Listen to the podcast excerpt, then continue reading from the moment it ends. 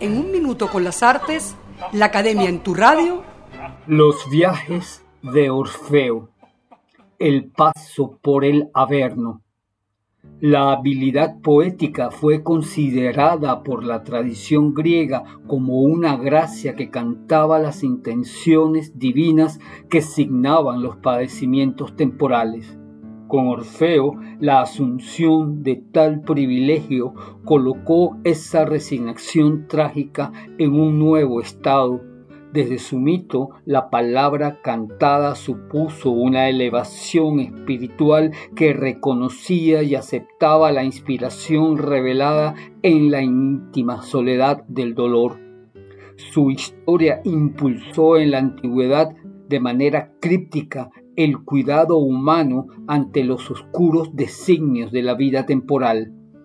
Los viajes narrados de sus aventuras ofrecían una manera diferente de asumir las relaciones con los mitos que construían entonces la cultura helénica.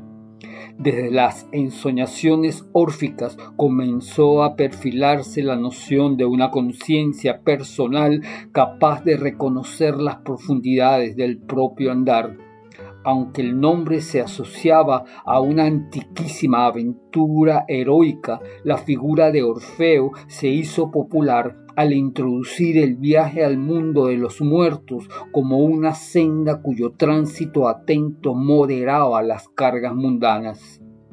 La fábula contaba que la mujer de Orfeo, Eurídice, había muerto al recibir en el tobillo el diente de una serpiente. El poeta enamorado osó ir hasta el Tártaro a buscarla. En el camino encantó al barqueo Caronte, al perro Cerbero y a las sombras de los seres privados de luz. Al llegar ante Hades y Perséfone, su canto conmovió los divinos corazones y le concedieron permiso para volver al mundo con su amada. Pusieron una sola condición, que no la mirase hasta que ella haya dejado los oscuros valles del Averno. Eurídice subió tras Orfeo por los mudos silencios de un oscuro sendero. El imprudente enamorado, al llegar al borde mismo de la luz, se giró para verla. Ella, sin haber dejado aún el pasillo infernal, se alejó como el humo. El cuento se convirtió en el motivo central de la leyenda órfica.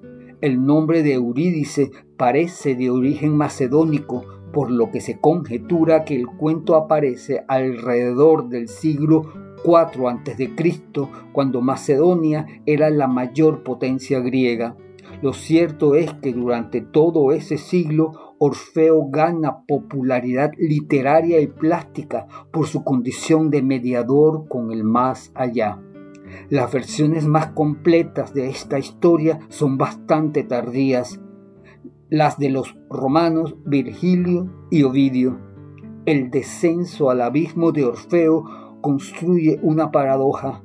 El poeta fracasa en su propósito, pero su transgresión aceptada y puesta a prueba hace que su deseo, su ímpetu, trascienda y se haga signo del humano devenir.